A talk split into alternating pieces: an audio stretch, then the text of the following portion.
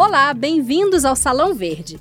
De acordo com a ONU, o planeta vai enfrentar um déficit de água de 40% até 2030, a menos que aconteça um enorme esforço para melhorar a gestão do recurso.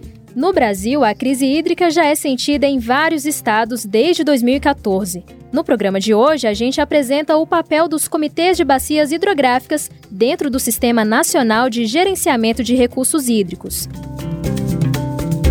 Salão Verde Apresentação: Cíntia Sims. Produção: Lucélia Cristina.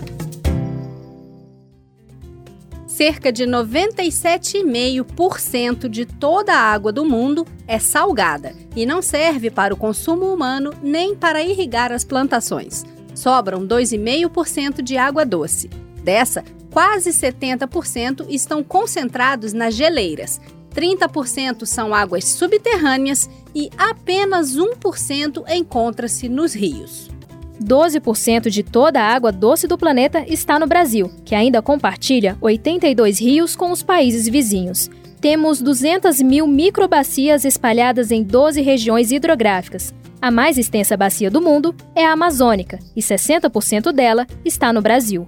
Segundo o Serviço Geológico do Brasil, apenas 1% da vazão do rio Amazonas seria suficiente para atender mil vezes a cidade de São Paulo. Esse dado nos leva ao principal problema da crise hídrica no Brasil, que é a distribuição dessa água. Enquanto a região norte tem apenas 5% da população e 80% da água disponível, o litoral possui quase metade dos brasileiros e menos de 3% dos recursos hídricos.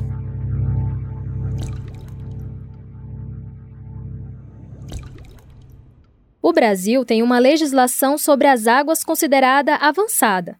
A Lei de Águas entrou em vigor em 1997 e instituiu a Política Nacional de Recursos Hídricos e o Sistema Nacional de Gerenciamento de Recursos Hídricos. A norma estabelece que a água é considerada um bem de domínio público e um recurso natural limitado dotado de valor econômico.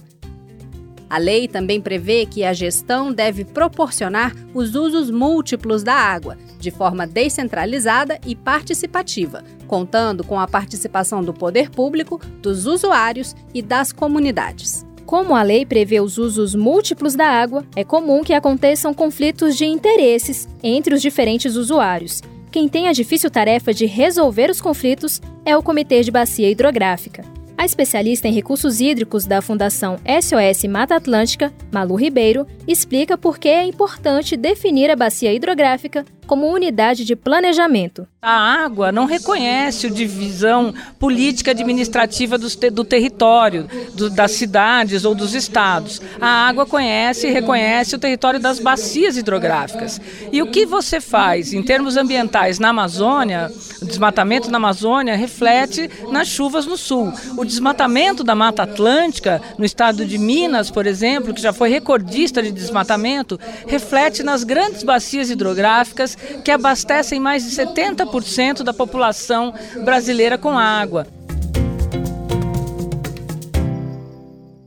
Uma gestão descentralizada e participativa significa, na prática, que o sistema de gerenciamento de recursos hídricos tem vários órgãos, além dos ministérios envolvidos com a infraestrutura de conservação e abastecimento, há representantes dos governos estaduais e municipais e a Agência Nacional de Águas, que é a reguladora do recurso. A participação social acontece por meio do Conselho Nacional dos Recursos Hídricos e dos comitês de bacia hidrográfica, onde tem assento os representantes da sociedade civil e dos setores usuários. A presidente do Comitê de Bacia Hidrográfica do Rio Doce, Luciane Teixeira, tem clareza de que o seu papel é subordinado ao conjunto de membros do comitê. Nessa gestão descentralizada e participativa, o mais importante em cada comitê não é sua diretoria, não é seu presidente, mas sim a plenária, porque a plenária é com todos esses atores que determina o que tem que ser feito. O pesquisador da Embrapa Cerrados, Jorge Werneck,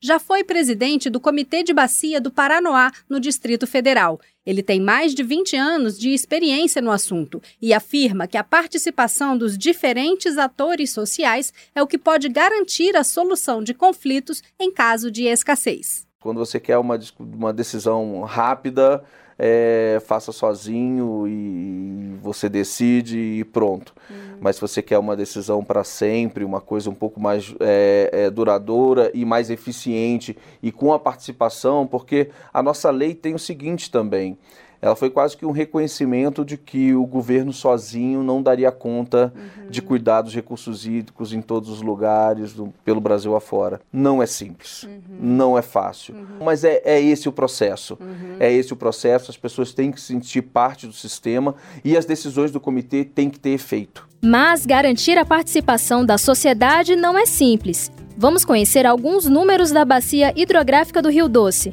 São 850 quilômetros de extensão e 83 mil quilômetros quadrados de área. 3 milhões de habitantes, 228 municípios em dois estados, Minas Gerais e Espírito Santo.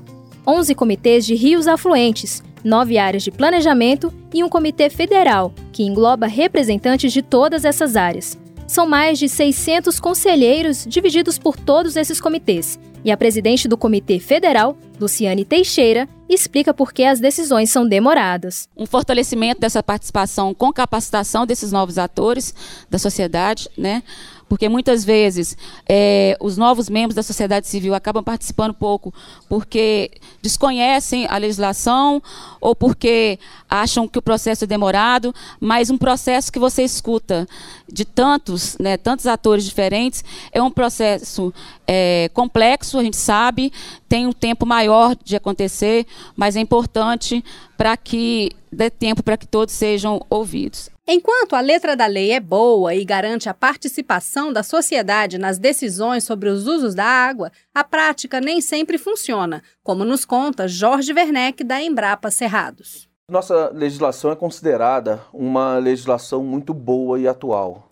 Tá? Ela pede a gestão descentralizada e participativa, ela traz a sociedade para a discussão sobre recursos hídricos, ela pede uma maior inclusão é, dessa questão da água na agenda política. E, mas assim, ela é baseada em algo em que a gente não tem muito a cultura ainda de fazer. Ela é baseada na, na articulação, no sentar para discutir, para debater, e a gente precisa ainda, apesar de já estar com 20 anos da, da lei, esse processo de amadurecimento do sistema ainda está acontecendo. Para o professor Henrique Chaves, da Universidade de Brasília, é preciso que a população perceba a importância de se envolver na discussão sobre a gestão das águas. A população tem que estar consciente, os cidadãos, de que a mesma lei de águas ela também criou uma, um instrumento chamado Comitê de Bacia Hidrográfica. E a bacia ela tem que trabalhar no processo de, de cogestão junto com o governo e com a sociedade, porque é onde um fórum, o Parlamento das Águas, onde todos os problemas hídricos daquela bacia seriam discutidos e solucionados de uma maneira até democrática, com discussão e tudo mais.